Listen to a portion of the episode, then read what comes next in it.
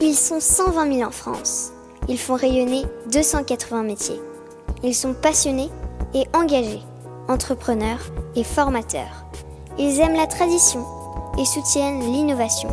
Ils valorisent nos territoires et défendent le fait à la main. Ils sont artisans d'art et ont des métiers d'avenir. Cet épisode est soutenu par l'association Villes et Métiers d'Art.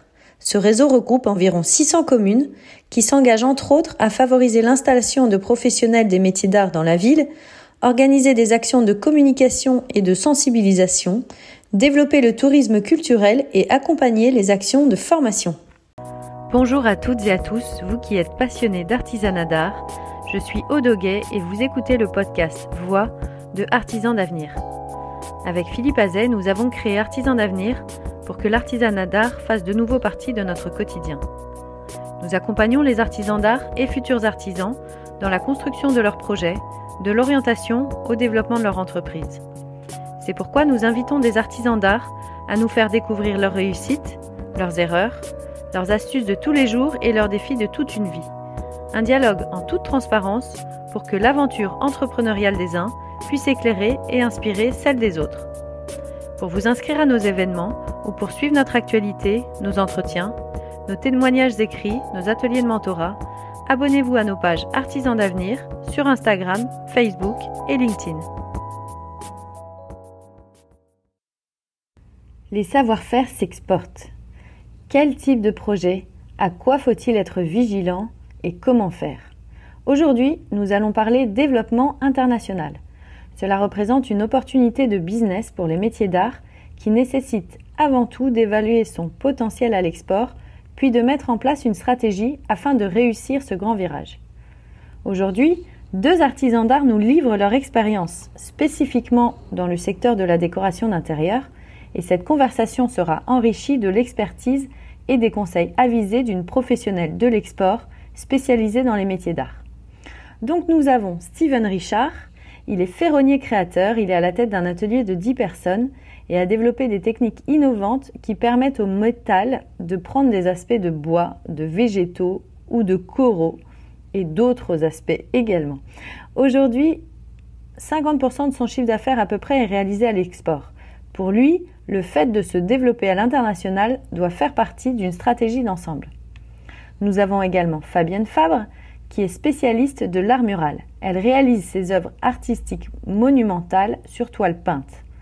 C'est en exposant au salon Maison et Objets en 2011 qu'elle a commencé à développer des relations avec des prescripteurs étrangers. Aujourd'hui, la majorité de son chiffre d'affaires est réalisé avec l'international. Et enfin, nous avons Dominique Andréani, qui est spécialisée dans le développement commercial à l'export depuis plus de 25 ans. Elle a créé le cabinet International Développement en 2005 pour accompagner plus spécifiquement les entreprises métiers d'art vers des nouveaux marchés. Laissons place maintenant à cette discussion. Alors pour commencer, Steven, je vais vous donner la parole. Est-ce que vous pouvez nous expliquer un peu plus quelle est la singularité de votre savoir-faire? Avec plaisir. Donc, euh, comme vous l'avez dit, un atelier de ferronnerie d'art. Euh, alors, je continue à parler de ferronnerie d'art, même si de plus en plus on réalise des, euh, des pièces euh, qui, vont vers euh, euh, qui sont des recherches de, de, de, texture et de patine à partir d'un d'un procédé qu'on a mis au point il y a maintenant 6 ans, 6-7 ans, en réalisant un sol en métal à l'occasion d'une commande qu'on a réalisée pour le studio de Karl Lagerfeld chez Chanel, où la, demande était de réaliser donc un, parquet euh, Versailles en, métal texturé.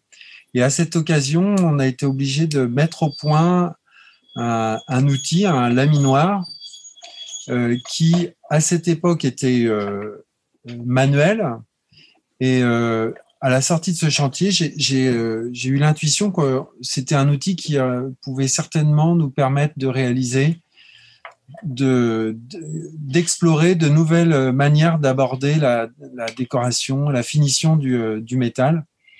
Et donc, c'est comme ça qu'est né le, laminage artistique, euh, qui aujourd'hui permet de, je dirais, à la fois d'exporter et à la fois de rentrer dans des, dans des nouveaux cabinets parce que c'est c'est une sorte de sésame puisque personne ne réalise du métal texturé avec cette technique qui a été brevetée. Et donc, ça attire forcément l'attention et je peux rentrer dans un cabinet, présenter euh, ce travail et ressortir avec euh, une rampe d'escalier à, réaliser. L'un n'empêche pas l'autre. Et ça, vous dites que c'était il y a six ans et votre entreprise, vous l'avez créée quand? Ben, C'est la 20e année cette année, donc en 2001 à Paris. 2001 et donc aujourd'hui, 20 euh, ans plus tard, vous êtes 10 dans l'entreprise et à partir de quel moment vous avez commencé à avoir cette démarche de développement à l'international? Un tout petit peu avant le, laminage artistique. D'accord. Euh, à l'occasion d'une mission qui avait été organisée par la CMA, la Chambre des métiers euh, d'Île-de-France, et qui, euh, qui m'a permis de, de, commencer à me faire une, une culture de, de l'export. Et à ce moment-là, c'était vous qui êtes, qui, êtes allé, qui êtes allé voir la CMA Île-de-France Comment ça s'est passé et comment vous avez été accompagné Alors, la, la CMA Île-de-France euh, proposait des, euh, propose toujours des, euh, des missions export. Et donc, elle en fait la publicité. J'ai été contacté et j'ai pu répondre par affirmative et donc participer à un groupe d'artisans qui décidait, qui avait la volonté de, de chercher à faire de l'export. D'accord. Et comment ça s'est passé? Quand vous avez intégré ce groupe Qu'est-ce qui s'est passé ensuite? Bah, la, première, euh, la première expérience était, euh, était hors sujet. J'ai participé à un salon à, je sais plus si c'était euh, Doha ou, Dubaï. Et c'était un salon qui était très orienté hôtellerie. Et à l'époque, j'avais pas de produits vraiment spécifiques qui pouvaient rentrer dans l'hôtellerie à l'occasion de ce salon, j'ai présenté euh, une rampe d'escalier avec euh, toute l'ornementation en, cristal rétro-éclairé. Je rigole parce que c'était très, très baroque. D'accord. Et euh, j'imaginais que j'allais pouvoir au Moyen-Orient trouver des, des, gens intéressés par ce, par ce produit un peu bling-bling. Alors, c'était pas faux.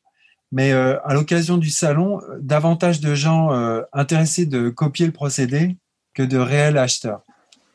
Donc c'était hors, hors, sujet, c'était pas de cette manière qu'il fallait euh, participer, mais, mais ça m'a permis de comprendre un certain nombre de choses. D'accord, parce qu'il n'y avait pas les prescripteurs qui auraient pu euh, oui, c'est ça. J'en ai croisé quelques-uns, mais c'était pas euh, le produit n'était pas adapté pour l'hôtellerie, trop cher, trop fragile, etc. Et alors, donc ça, c'était une première expérience intéressante, mais pas rentable pour vous. quelle a été la suite? Alors non, mais déjà c'était les conclusions. Il a fallu que je tire des conclusions. Bien sûr. J'ai compris que c'était euh, euh, qu'il fallait euh, peut-être renoncer au salon. C'était pas forcément le, canal le plus plus intéressant. Et j'ai compris qu'il fallait plutôt organiser, participer à des rencontres auprès des prescripteurs et qu'il fallait impérativement s'appuyer sur des agents. Et ça, ça a été un déclic.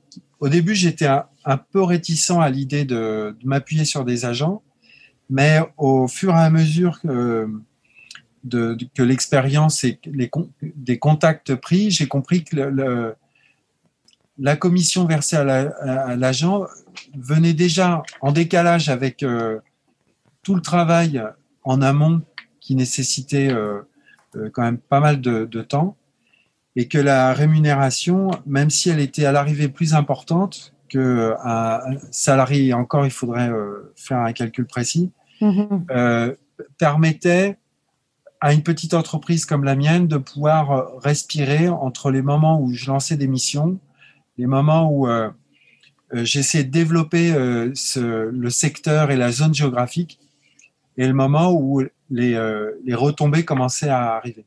D'accord. Et quand vous, on parle zone géographique, comment vous avez fait pour privilégier une zone géographique plutôt qu'une autre? Alors, je, dirais que sur cette question, il n'y a pas eu de réelle stratégie euh, réfléchie euh, dès le début. J'avais, euh, je pense que j'ai fonctionné par opportunité et ça, je ne le recommande pas, pas forcément parce qu'à chaque fois que j'ai pu fonctionner par opportunité, ça c'est pas toujours bien terminé. Mm-hmm. En l'occurrence, là, ça a enclenché une, un processus plutôt vertueux puisque j'ai expérimenté l'export au Moyen-Orient, alors que j'aurais pu commencer par euh, l'Angleterre, euh, la Belgique. C'est le hasard. Mais ça a été une, la proposition euh, de la prestation qui a fait que. D'accord. Et, et, derrière, j'ai paradoxalement, j'ai continué un export, mais européen, mais avec, je dirais, le l'expérience de ces déplacements plus lointains, des échanges avec euh, euh, des, euh, des, architectes ayant une culture différente, une langue différente. Et donc, je pense que j'ai pris les choses un peu à l'envers. Si je pouvais. En vous appuyant aussi sur la partie européenne, sur des agents également. Oui, mais encore une fois, j'ai développé cette partie européenne plus tard. D'accord. J'ai commencé par le Moyen-Orient, alors que c'est vrai que ça a beaucoup plus de sens de commencer par euh, un export plus proche que de partir euh, à 6 heures de vol. Euh. Bien sûr. Et, de, toute cette expérience, finalement, aujourd'hui, aujourd'hui quelle est la, part moyenne hein, de chiffre d'affaires que vous faites avec, l'étranger? C'est à peu près 50%. Mais avant de parler du chiffre d'affaires, j'aimerais aussi souligner quelque chose. Euh, là, vous m'obligez à, repenser à euh, ces, missions de groupe. Aujourd'hui, je fais plus de missions de groupe, je fais plutôt des, missions individuelles. Mais il y avait quelque chose de très intéressant, c'est que c'était aussi l'occasion de pouvoir, pendant un voyage où on, avait, on avait finalement plus de temps, hein, on, répond moins au téléphone, on est loin, on répond moins au téléphone, on a plus le temps d'échanger avec ces, euh, les, les, compagnons de Voyage. Voyage. De voyage, de, prospection. Euh, et c'était aussi l'occasion de, de, de, de, retour d'expérience et d'échange de, de, entre chefs d'entreprise. On parle, on parle euh, souvent de, de l'isolement, on parle souvent de, euh, de la difficulté de sortir du, du nez dans le guidon. Et là, c'était c'était une obligation. Il n'y avait pas d'autre choix que de prendre davantage de temps puisqu'on était à l'étranger dans une temporalité qui était différente d'un quotidien euh, euh, qu'on pouvait connaître euh, en France. Et ça, ça a été aussi très très riche parce que ça, ça a permis, moi, ça a permis de, je dirais, de, de, de, construire une, une culture, d'enrichir une culture d'entrepreneur. Et c'était qui les artisans avec qui vous, êtes partis? Alors, j'en ai dans le désordre. Je, non, mais dans le. Était, mais moi, j'aimerais. Euh, j'ai rencontré Steven Le Prisé à cette, à cette occasion. Benito. Euh, c'était une belle, euh, une belle. Il y avait Caroline aussi, Caroline Prégermain, bien sûr. Mm, mm. Donc tous des artisans d'art. Oui, de l'île de France. Mm, D'accord. Alors après aussi le constat que je donc on a parlé de la partie géographique, enfin de la, zone géographique cible.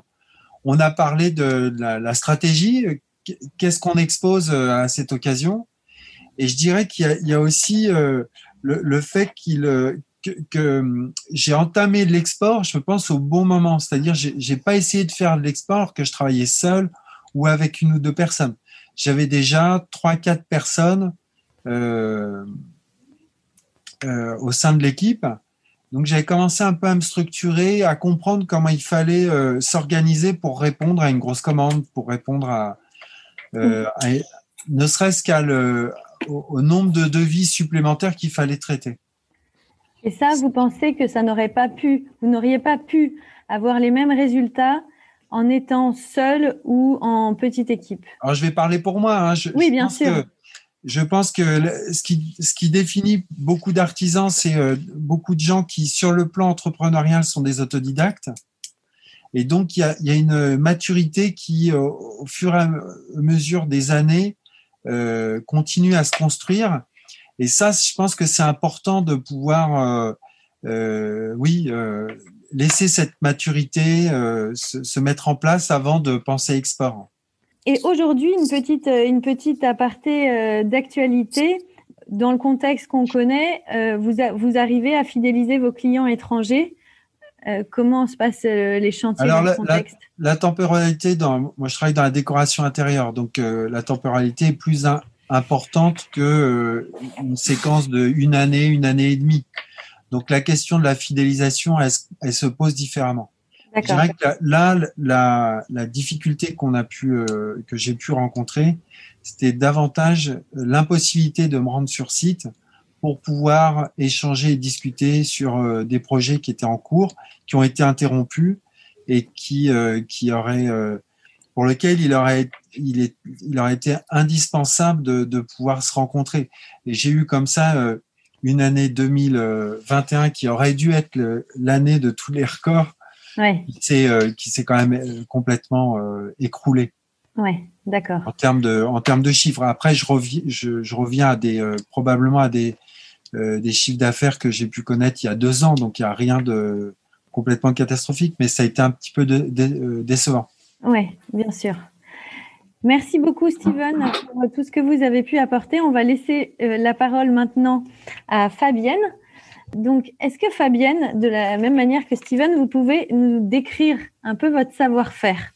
Je crée des, donc des enfin, ce que j'aime faire, c'est créer des ambiances. Euh, j'aime travailler sur des grands formats. Je suis pas à l'aise sur les petits formats. Euh, j'ai travaillé bien auparavant à l'Opéra de Paris en tant que peintre en décor sur costume et euh, je faisais des diadèmes aussi. Et je regardais, euh, ben, je regardais euh, les spectacles et je regardais les, les décors. Et un jour, je, et je me suis dit, un jour, je ferai ça. J'utiliserai cette technique-là de toile peinte. Je savais pas comment, mais un jour, je le ferai. Et puis, euh, j'ai eu l'opportunité donc de, de, de mettre ça, de mettre ces, ces, ces toiles peintes en, en pratique dans un atelier. Euh, en fait, au départ, je travaillais essentiellement dans la région puisque je suis euh, du côté de Montpellier. Travaillais surtout sur place, donc dans la région du sud. Et puis, euh, j'ai eu l'occasion d'avoir quelques demandes euh, à Londres. Donc, je suis partie, j'ai déménagé l'équipe, je suis partie faire des chantiers en Angleterre. Et bon, c'était quand même assez coûteux pour le client parce que déplacer une équipe pendant une semaine, dix jours, quinze jours, ça coûte très cher. Et puis, euh, c'est compliqué, c'est loin de la maison, etc. Et je me suis dit que euh, ce qui serait bien, c'est de pouvoir faire ça en atelier, euh, de travailler sur toile. Et donc, tout, tout, tout ce que j'ai fait, euh, toute l'expérience que j'ai fait en travaillant sur site, je l'ai transposée sur toile. C'est intéressant. Et quand vous disiez déplacer l'équipe, vous parlez de combien de personnes? Ça dépend de ça dépend de de, de, de la quantité, de la taille du chantier. Euh, moi, j'ai on va dire qu'on est trois à l'atelier et puis après j'ai des sous-traitants. D'accord. Suivant les chantiers. En fait. Voilà, donc on peut être parfois 7, mm. 8 quand vraiment il y a beaucoup beaucoup de travail ou des grosses commandes dans lesquelles il faut aller vite et voilà répondre rapidement. Votre savoir-faire, c'est un savoir-faire que vous avez développé euh, que vous avez développé vous et que vous avez enseigné dans votre atelier et que vous avez pu proposer euh, à vos clients, comment ça s'est passé? Alors en fait, euh, disons que oui, c'est un ce savoir-faire, je l'ai mis au point, on va dire intuitivement. Euh, je l'ai mis au point intuitivement en commençant à travailler sur des toiles pour euh, faire des expositions, notamment dans des salons parisiens. Euh, bon, disons que j'aime bien travailler donc des ambiances, des atmosphères, des univers, des ambiances. J'aime bien les ambiances monochromes, mais en fait, je m'adapte complètement à ce que veut le client. Et donc, la spécificité de mon activité, c'est de faire des toiles de très grand format à l'échelle d'un mur. C'est-à-dire, c'est comme si on, le client, il a euh, chez lui un, un mur entier, mm. comme s'il avait été fait sur place. Or, il a été fait en mm. atelier en France et expédié, enroulé comme un tapis. Et et expédié. Et donc c'est un, un, procédé que j'ai mis au point euh, en me disant il faut arriver à trouver des solutions pour pouvoir faire en sorte que ça, craque pas, que ça soit moins coûteux. Et plus confortable aussi de travailler en atelier, c'est quand même plus confortable que travailler sur un chantier qui est parfois pas chauffé ou alors au contraire pas climatisé, dans des conditions difficiles, de la poussière, du bruit, etc. Et aujourd'hui, vous expliquez que la plupart de vos ventes sont réalisées avec l'étranger. Comment vous l'expliquez? Bah, en fait, euh, en fait, ce qui se passe, c'est que je suis à Montpellier et je suis absolument pas présente euh, sur la scène parisienne parce que, ben voilà, parce que je suis à Montpellier et que j'ai, c'est, beaucoup. Pour moi, faire un, salon à Paris ou faire un salon à Dubaï ou à Londres, c'est exactement pareil. Ça veut dire euh, déplacer une équipe, monter un stand, démonter.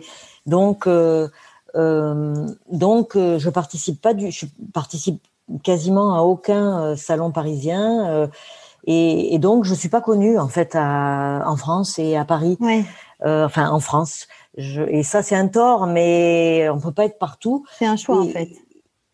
C'est pas vraiment un choix, c'est que euh, j'ai fait j'ai fait un salon. Voilà, j'ai fait à plusieurs reprises le salon Maison Objet à Paris.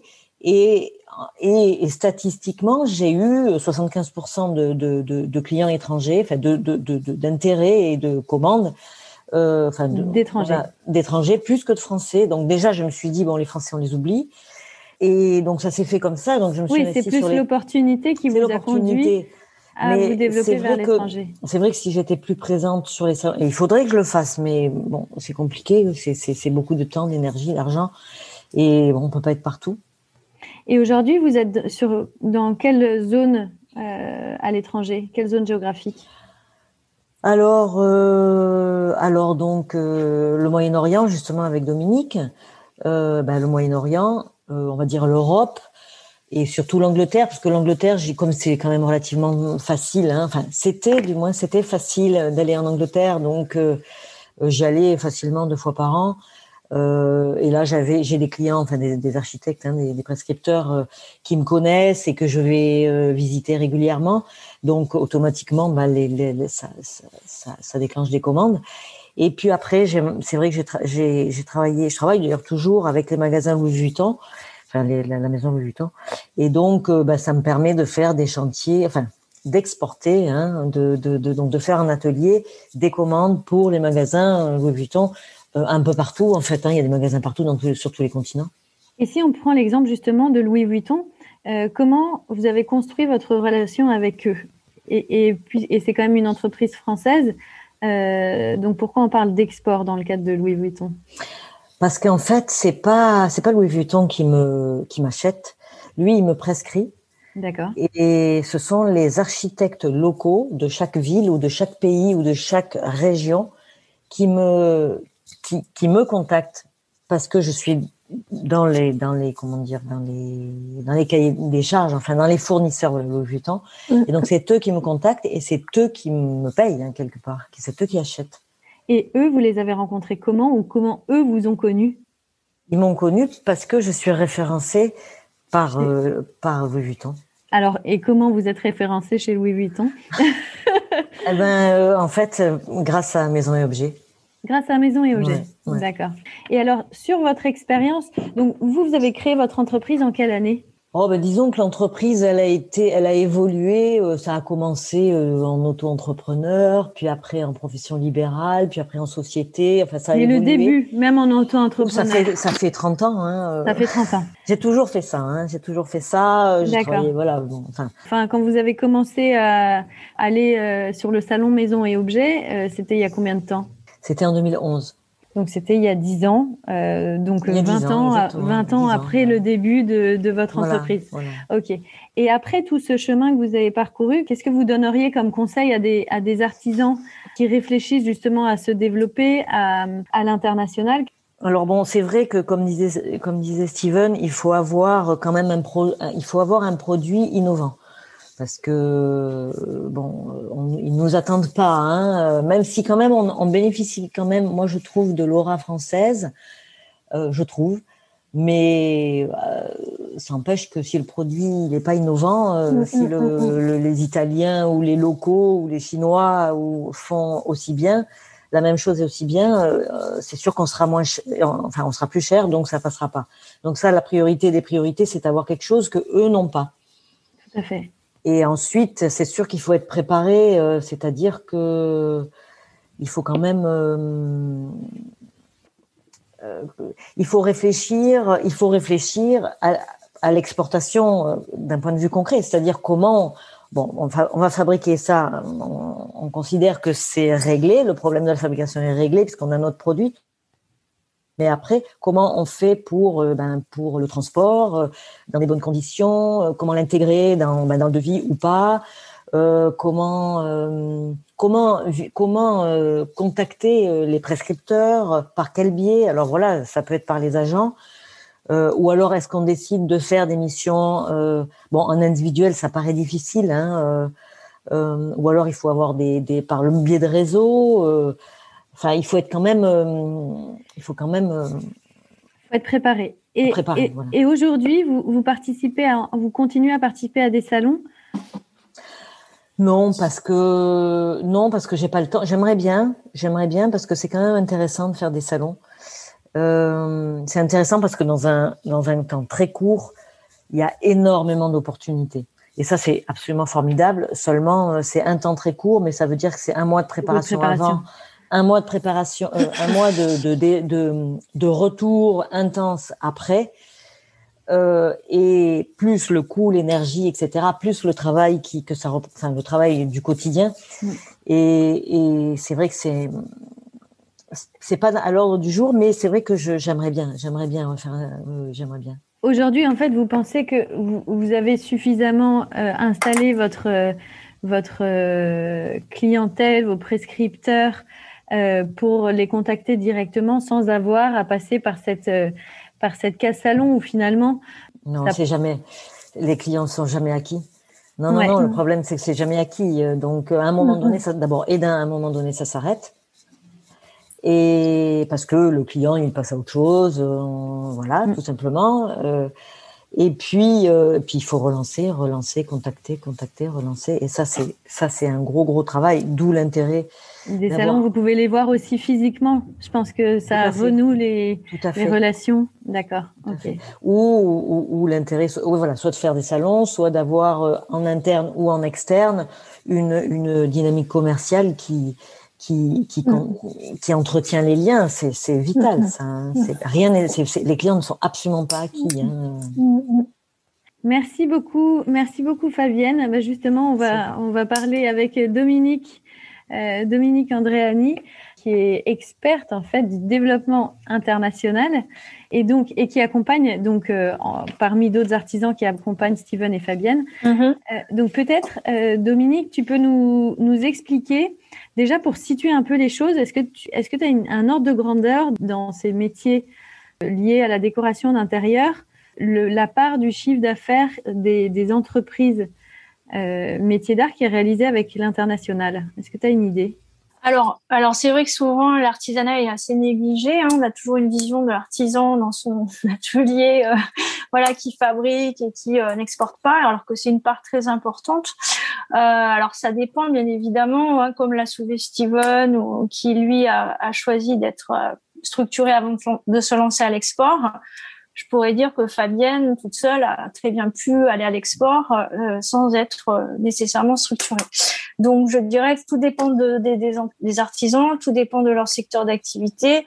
En l'occurrence, pour celle que je suis ou que je connais, ça peut aller euh, de 10 à 80% euh, de Mm. leur chiffre d'affaires à l'export.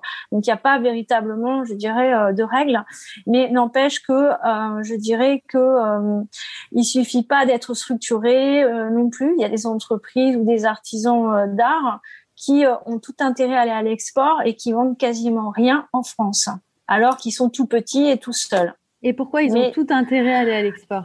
Parce que souvent, ils ont un produit, comme l'a soulevé encore une fois Steven, c'était assez intéressant, et Fabienne, c'est qu'ils ont des produits innovants, euh, qui ont une forte valeur ajoutée. Et c'est vrai qu'à l'international, hein, bon, moi, c'est vrai que je suis plus spécialisée sur le Moyen-Orient, mais Euh, globalement, on voit qu'il y a vraiment un engouement pour les produits français, pour le made in France, pour le custom, et par rapport à la prescription, ce qu'ils veulent aussi chaque fois, c'est qu'on s'intègre sur un projet global. Et euh, c'est ce que nous savons faire, c'est-à-dire que nous, on est créatifs et on va venir euh, clé en main sur un projet. On va travailler avec le prescripteur qui va vouloir quelque chose sur mesure, unique. Donc, on va pouvoir lui proposer quelque chose, ou alors il a une idée concrète de ce qu'il veut. Et là, c'est vraiment là qu'on va être innovant. Et, parce qu'on est à ce moment-là, on est globalement, on est meilleur qu'à l'étranger euh, sur, sur, cette, euh, sur cette gestion du sur-mesure Alors, euh, bien, enfin oui, oui et non. C'est-à-dire que, alors, je pense qu'on a, on a cette créativité que, que peut-être d'autres n'ont pas. Après, moi, je trouve que les Italiens sont très très forts, hein, et d'ailleurs, on les voit, on les voit sur le marché du golf. J'ai tendance à dire même souvent, bien, si on va sur un marché et qu'il n'y a pas d'Italiens, c'est que c'est un mauvais marché. Ah, euh, bon à savoir. autour de ça.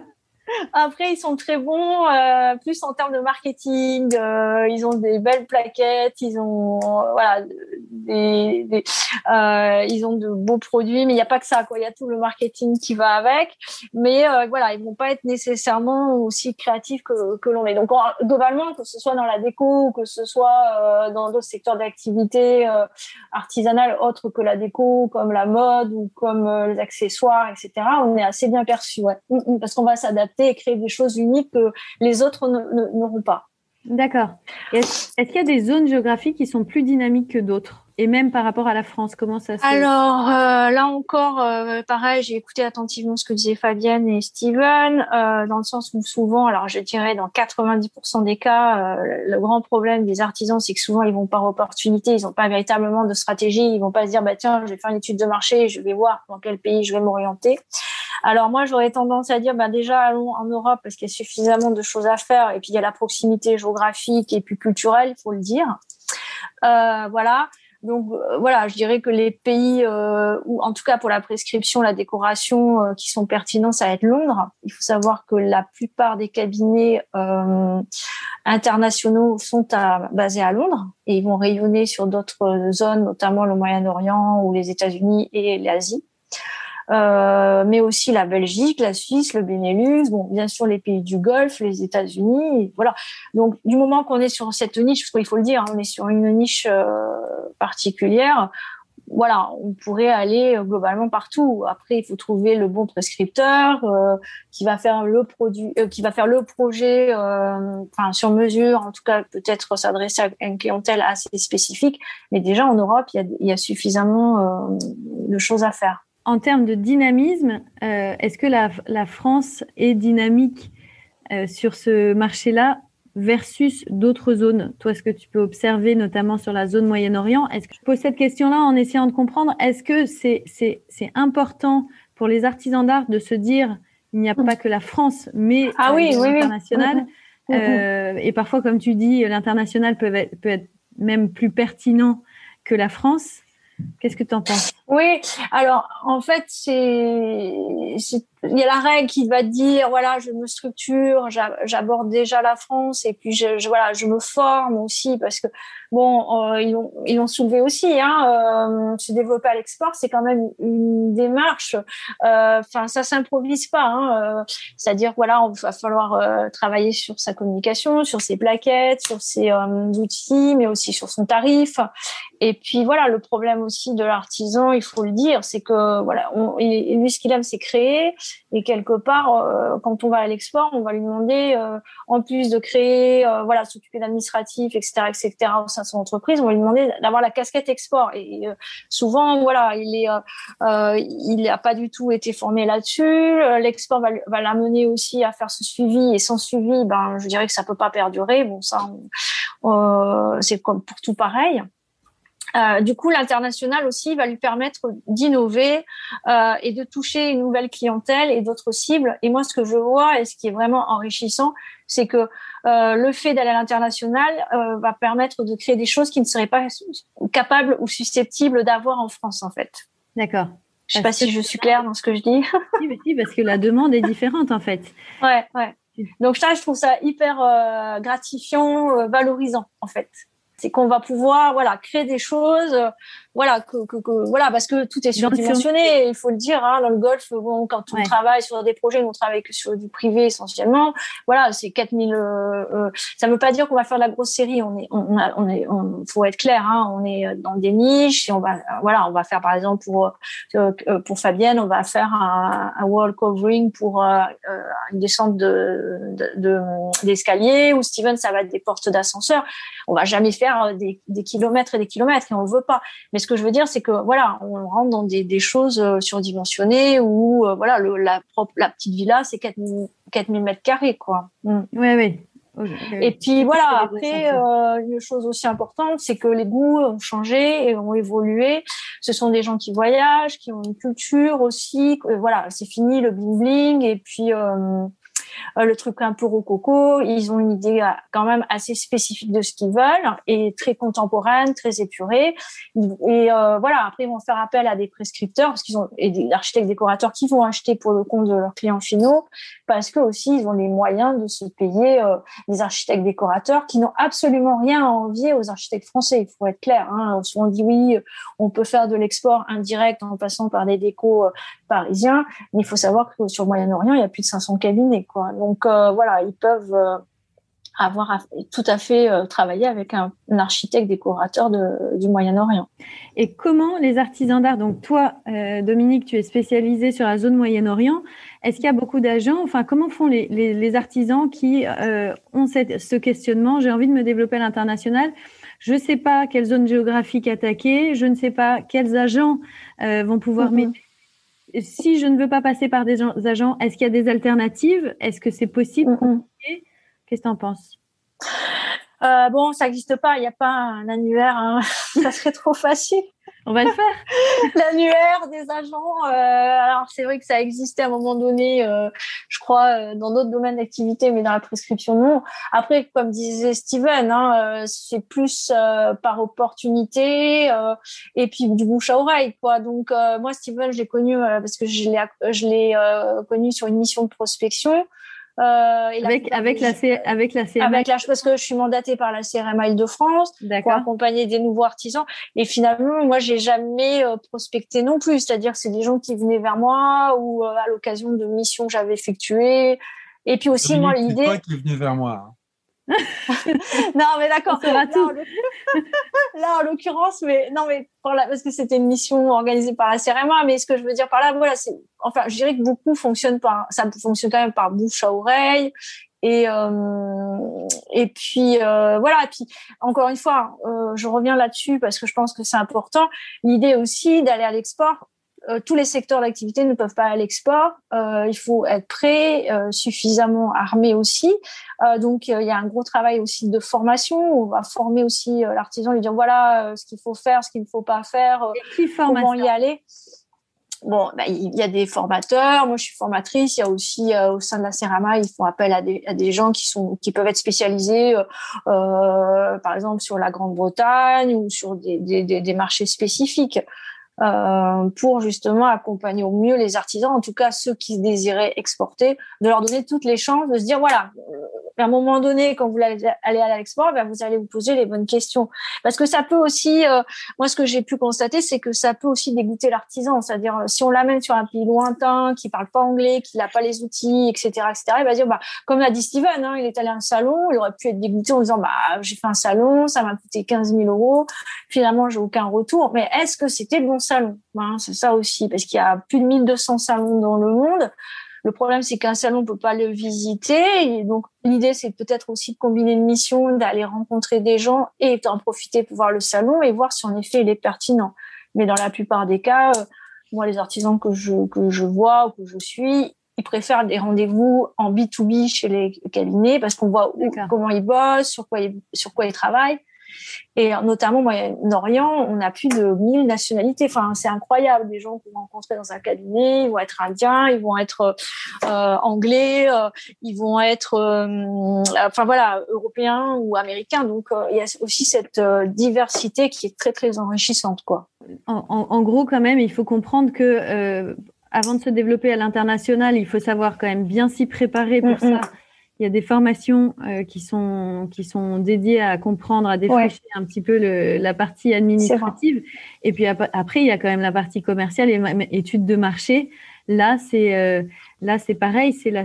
Oui, on peut faire appel à des consultants.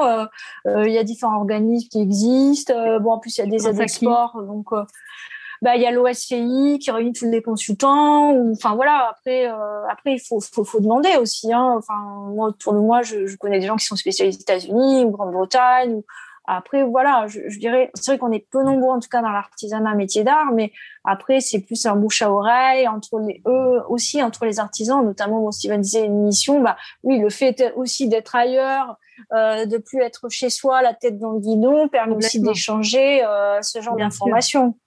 C'est sûr.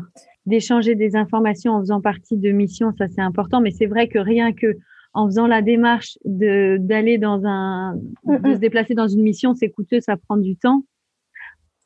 C'est possible de s'y préparer en rencontrant des personnes qui vont dire, euh, enfin des personnes comme toi qui peuvent dire, euh, euh, là ton savoir-faire est, est, pertinent soit est, pertinent, soit ne l'est pas. Voilà. Après, euh, enfin, je veux juste rebondir sur un truc qui me semble important. Euh, je dirais souvent, voilà, il y a des produits, enfin, qui vont marcher sur un pays qui ne marcheront pas sur un autre aussi. C'est-à-dire, moi j'ai ma vision du, du golf, mais euh, par exemple si quelqu'un m'interroge, me dit bah qu'est-ce que tu penses de mon produit? Est-ce que tu penses qu'il peut marcher dans tel tel pays? Bon moi j'aurai ma vision, mais n'empêche que peut-être il marchera pas au Moyen-Orient, mais il marchera aux États-Unis parce que les goûts sont différents et et voilà on peut on, on c'est chaque fois il faut s'adapter en fait. C'est Donc il y a quand même un moment, il y a quand même un moment où il faut tester, c'est-à-dire que euh, tu peux mm-hmm. entendre des sons de cloche si toi, ta conviction, c'est de, de, de, tenter, c'est à ce moment-là euh, euh, aller faire des salons qui te permettent de rencontrer ou des, missions, ou des missions, c'est moins cher, c'est moins cher les missions. D'accord, bah, ça c'est alors voilà, je dirais la règle, c'est quoi? Si je devais dire quel serait le message que je voudrais passer, c'est déjà bien être préparé, avoir euh, voilà tous les outils nécessaires, mais aussi être conscient qu'il va falloir donner des échantillons, parce que ça aussi souvent euh, euh, je l'entends, on me dit ah ben non, j'ai pas donné d'échantillons, euh, euh, c'est coûteux, mais le problème c'est que voilà, les, les, prescripteurs ont besoin de d'échantillons pour montrer à leurs clients, ils ont besoin aussi d'avoir des outils pas que numériques, hein, même si maintenant à l'heure du numérique, voilà, ils vont regarder votre votre compte Insta, etc. Ça c'est sûr plus que votre site, mais ils ont besoin de support papier. Donc il y a toute cette préparation en amont et organisation. Il faut savoir que l'export c'est long, c'est coûteux et euh, au-delà de ça, ben, il va falloir y aller et faire ce suivi, ce qu'a dit Fabienne. Et ça, moi, je, enfin, nous, on est sur des projets qui, euh, concrètement, on a des projets qui datent de trois ans, quoi. Donc, comme l'a dit Steven, il y a eu ce Covid, mais nous, ça ne nous a pas arrêté dans, dans notre démarche. Hein. Bon, euh, on a utilisé euh, les visios, voilà, mais n'empêche qu'on est sur des projets à long terme. Donc, c'est pas tout le monde qui peut se dire, ben voilà, euh, il va... alors ça peut être très vite, hein. euh, on peut être tombé au bon moment et on a le projet, mais bon, si c'est d'autres projets plus longs plus plus loin enfin plus long comme par exemple le fait est que voilà ils vont devoir construire quelque chose et nous on arrive finalement après donc euh, euh, voilà, il faut être armé, euh, avoir les reins solides, en tout cas financièrement, et puis surtout euh, assurer un suivi efficace. Et ça, c'est là que j'ai que le travail commence. ok. Et si on fait une petite aparté, donc là, on a beaucoup parlé décoration d'intérieur. Est-ce que dans les métiers de la mode, d'accessoires, qui sont des métiers qui sont plus court termistes dans le sens où les chantiers, mm. on parle pas de chantier, que tu as un autre conseil à donner pour ces, pour ces artisans-là qui peuvent être... Euh, Ouais, alors pareil, je peux donner un conseil parce que je connais assez bien aussi la, la mode, les accessoires, etc. Donc bon, voilà, ça, bien évidemment, ça sera pas le même type de comment dire de ouais, voilà, prescripteur. Par exemple, dans la mode, ça va être plutôt les grands magasins que, que l'on va retrouver aux Émirats, comme voilà Chaloub ou Bloomingdale ou Harvey Nichols, etc euh, ou hôtellerie parce qu'ils ont beaucoup, enfin tout se passe dans les hôtels, donc ils ont beaucoup d'acheteurs, ce qu'on appelle les purchasing managers, qui vont acheter dans les hôtels où il y aura des concept stores. Bon, euh, la tendance, elle est un peu euh, comme comme on est en train de voir avec le Covid, hein, c'est-à-dire euh, les gens, ils vont essayer d'aller dans les malls et d'aller.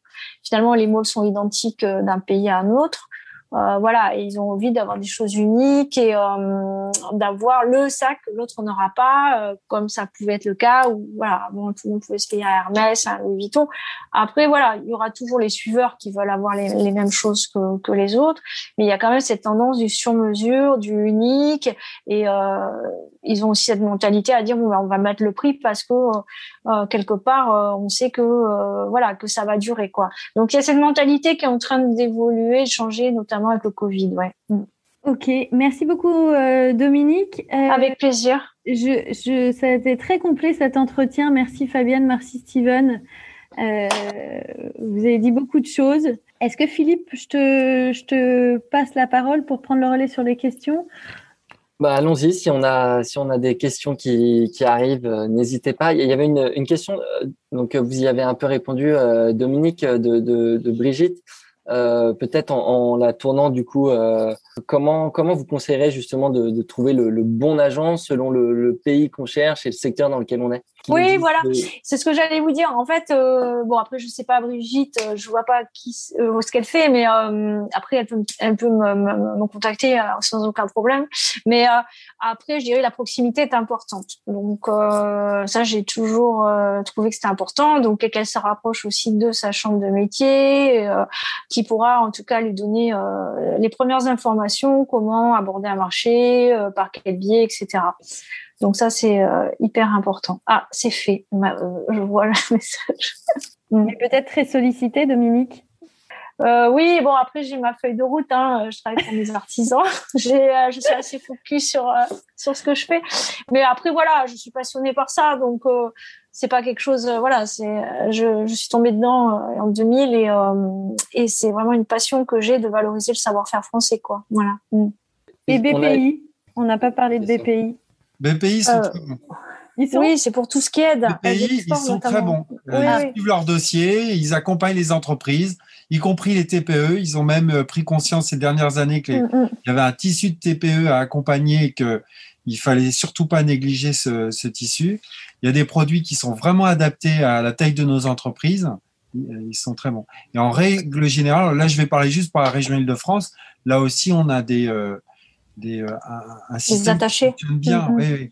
Mm. Je sais pas, en fonction des régions, il y avait une, un commentaire. Là, les CMAN euh, sont plus ou moins actifs selon les régions. C'est mm, vrai. Moi, c'est vrai. Euh, moi, j'ai eu affaire à, en Touraine, euh, parce que j'ai créé, euh, enfin j'ai fait un stage là-bas euh, il y a 20 ans. ils étaient plutôt à accompagner les boîtes de manière intelligente. En Ile-de-France, c'est pas trop mal, mais c'est très irrégulier. Ouais, ça dépend beaucoup de, des Ça élus, dépend des prestations, des mm -hmm. intervenants. J'ai eu une prestation accompagnement chef d'entreprise avec Didier Corvelec que je recommande, qui est topissime. Et puis, j'ai été faire des cours d'anglais euh, à la Chambre de métier de Paris. Je me suis fait renvoyer parce qu'il trouvait que mon anglais était trop bon. Moi, c'est vous dire si c'était une cata la formation. Donc, euh... Ils avaient peut-être raison. Non, non, non, non, non, non. C'est moins pire que les autres. Il y a une question d'ailleurs de, de, Laura euh, qui demande s'il faut obligatoirement avoir un côté novateur dans, dans son produit pour prétendre à l'export. Obligatoirement, obligatoirement, on dit. C'est conseillé, c'est conseillé. Après, il peut y avoir dans la tradition française des trucs qui qui se font pas ailleurs et qui pourraient être qui mm -hmm. pourront être considérés comme innovants. Mais Tout il faut euh, il, il, faut il faut y aller. De toute façon, il faut y aller. Il faut pas. Je pense que le, le piège faut pas hésiter. faut pas tomber, mmh. c'est de se dire que euh, ça va marcher. C'est les premières fois, ça marchera pas. Donc, il faut avoir les, les reins solides pour pouvoir essayer, corriger, mmh. recommencer différemment, etc. Ouais, il faut, faut être prêt à passe... perdre. Exactement, exactement. Ça finira oui, puis, par, euh, il faut être... Mais après, il faut pouvoir tirer les conclusions aussi rapidement. Euh, moi, j'ai eu des exemples. Là, on peut en parler, euh, Dominique. Dans l'émission, on rencontre plein de gens intéressants et puis on rencontre des gens qui sont pas à leur place. Et c'est très compliqué de leur dire qu'ils sont pas à leur place. Personne ne le dira. Et eh ben, ils essayent une dizaine de fois ils dépensent un, un, un fric euh, monumental et ils finissent à l'usure par comprendre que ça marche pas. Mais il faut pouvoir être à l'écoute et puis avoir des discussions, susciter mmh. des discussions sincères pour pouvoir avoir un retour honnête, justement des, des, euh, des autres artisans, de l'accompagnement, des spécialistes qui, qui permettent d'éviter de, de, recommencer des, les erreurs. Merci. Merci Steven. Il y a Brigitte, justement, quelles sont les démarches pour être attaché à un projet avec plusieurs corps de métier? Eh bien, c'est les euh, justement les et après je laisse la parole là. justement, c'est euh, il est lancé, ça y est. Les, les, CMA, les CMA, c'est les chambres de métier. Normalement, dans chaque région, il y a des CMA qui organisent de, des missions export. Hmm. Enfin, ouais, alors pas toutes les régions, hélas. Euh, après, je sais pas où est cette personne, mais euh, voilà, il y, a des régions où ils sont super actifs. Moi, je travaille notamment avec euh, Rhône-Alpes, Laura Gasparou, qui est super, ou euh, dans le Nord dans le nord, ouais, il faut que je vois. Je connais pas tout le monde, mais euh, voilà, en PACA ou Occitanie ou Île-de-France. Dans le nord, je crois qu'il y a quelqu'un, mais il faut que je que je vérifie. Et voilà, il y a des, des régions où il y a personne à, à l'international. Donc, euh, toutes ne fonctionnent pas de la même façon. Les aides ne sont mm. pas les mêmes aussi euh, en fonction mm. des, des, régions. Mm. Et en fonction de sa région, c'est pas possible de d'aller taper à la porte de la CRMA Île-de-France si on est en Occitanie. Ah non, non, chaque, chaque région a ses propres programmes et voilà, il n'y a pas de corrélation entre les uns et les autres. Oui, donc s'il n'y a pas de mission dans la région. Alors, euh, Île-de-France souhaite mettre en place ça, mais ça se fera peut-être. Non, non, non, non, non, c'est-à-dire porter par exemple des missions comme on le fait avec euh, le golf et euh, que ça soit ouvert à d'autres régions où, les, les artisans pourraient se greffer. Ça serait super. C'est en cours, mais voilà, vous savez, c'est un long processus euh, chaque fois. Mm. Et Laura demande euh, quels salons sont aujourd'hui parteurs pour se développer à l'international? Bah écoutez, euh, moi je parle, moi je dirais Milan quoi, mais encore faut-il faut-il y aller, faut-il exposer quoi, c'est un peu compliqué. Mm. Allez-vous participer à l'exposition universelle 2021 du Dubaï? Alors, j'irai en tant que visiteur parce que justement avec Steven, on doit repartir sur la zone et on est très content de repartir enfin à la rentrée quoi. Donc moi en tout cas je vais y aller plusieurs fois. On ira en visiteur mais euh, voilà. Enfin on ira pour, voir quoi. Mais je pense pas que enfin on va pas exposer quoi. On voit pas trop ce qu'on pourrait exposer d'ailleurs hein, puisqu'on n'est pas sur des produits finis quoi. Mm. d'accord. Bon, bah voilà, si jamais Eugénie, vous y allez, vous pourrez peut-être les croiser en, en visiteur. euh, ce que je vous propose, comme on, a, on a un peu euh, dépassé le, timing, merci en tout cas euh, pour vos bah, témoignages. merci à vous, c'était euh, très intéressant. Super utile, je pense, pour, pour beaucoup, beaucoup des participants. Merci beaucoup. Merci, à, bientôt. À bientôt. Au revoir. Au revoir.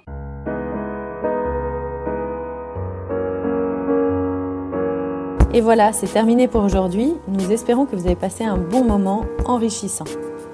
Si vous voulez nous aider à faire découvrir le podcast et si vous pensez qu'il est nécessaire de faire connaître les parcours des artisans d'art et de leurs entreprises, parlez de nous autour de vous. S'il vous reste maintenant encore 30 petites secondes, notez ce podcast avec 5 étoiles sur la plateforme d'écoute que vous utilisez. Merci et à bientôt pour un nouvel épisode.